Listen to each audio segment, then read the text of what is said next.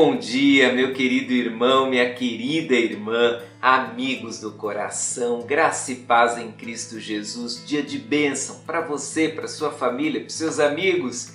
Bom, gente, quase final de janeiro de 2022. Daqui a pouco a vida volta ao normal, com reinício de aulas escolares, quem estava em férias voltando para o trabalho e nós extraindo aqui da palavra de Deus alguns princípios e dicas para termos um ano novo abençoado. E a dica de hoje, que é a de número 24, é a seguinte: doe, doe. Bom, há não muito tempo atrás eu lia um artigo da Calvary Church que dizia que numa pesquisa realizada nos Estados Unidos no ano anterior à pandemia, foi perguntado para muitas pessoas qual foi assim a maior experiência, a experiência mais significativa que elas tiveram na vida.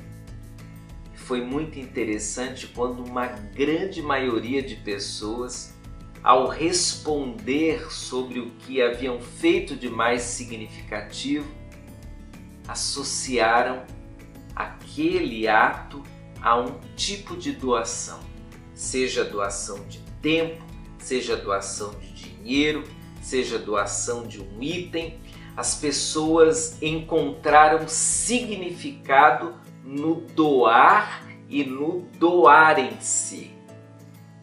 E essas pessoas de fato acharam esse significado porque a doação é uma linguagem espiritual que realiza, que fortalece, que anima, que nos faz crescer. Doar faz bem. E nós, como homens e mulheres que servimos a Deus, aprendemos sobre doação com o próprio Jesus. Ele se doou. Mas, ainda que tenhamos seu exemplo, nós vivemos numa sociedade tão egoísta que pensa só em si mesmo, que nós somos como que incentivados a não doar, a não investir no reino de Deus, a não ajudar pessoas, Deixa eu ler um texto da palavra de Deus para você que se encontra em 2 Coríntios 9, versos 7 e 8. Cada um deve decidir em seu coração quanto dar. Não contribuam por relutância ou por obrigação, pois Deus ama quem dá com alegria. Deus é capaz de lhes conceder todo tipo de bênçãos, para que em todo tempo vocês tenham tudo o que precisam e muito mais ainda para repartir com os outros. Bem, a palavra de Deus nos incentiva a doar. E aqui no texto, a doação é para a obra de Deus.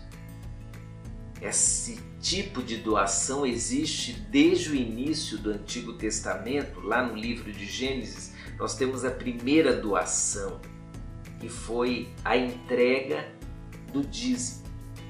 Nós temos várias outras no Antigo Testamento e quando chegamos no Novo Testamento, lá no livro de Atos, nós encontramos a igreja que nascia como uma igreja que doava, as pessoas levavam aos pés dos apóstolos os seus valores e doavam para ajudar aos necessitados. A doação é a linguagem espiritual que nos traz três grandes experiências na vida. A primeira é a experiência de fazer parte. Quando você doa, você está fazendo parte de algo, parte da vida de alguém, parte do sustento da obra de Deus, parte do investimento em alguma área, numa construção, em missões, enfim. Doar é fazer parte. Doar também é planejamento de vida. Quando eu dou, eu estou retirando do que eu tenho em função de algo que para mim é importante. Isso me faz organizar o orçamento. Isso me faz considerar a doação algo inerente ao meu planejamento pessoal. Mas ao doar, eu também exercito meu amor, porque eu dou quando sou tocado no meu coração e mente pelo amor por algo ou alguém. É por isso que o texto diz: não doe por obrigação. Deus ama quem dá com alegria. Eu sempre digo isso no momento de ofertório da minha igreja. Não doe por obrigação. Mas algumas pessoas, elas ainda não descobriram a alegria de dar. Então, as desafio, se você for uma delas, a entender a doação espiritualmente e a começar a praticá-la por obediência, mas pedindo a Deus: Deus, dá-me a alegria do doar. Que Deus te abençoe e que doar para você seja sempre motivo de alegria. Tchau, tchau, fique com Deus.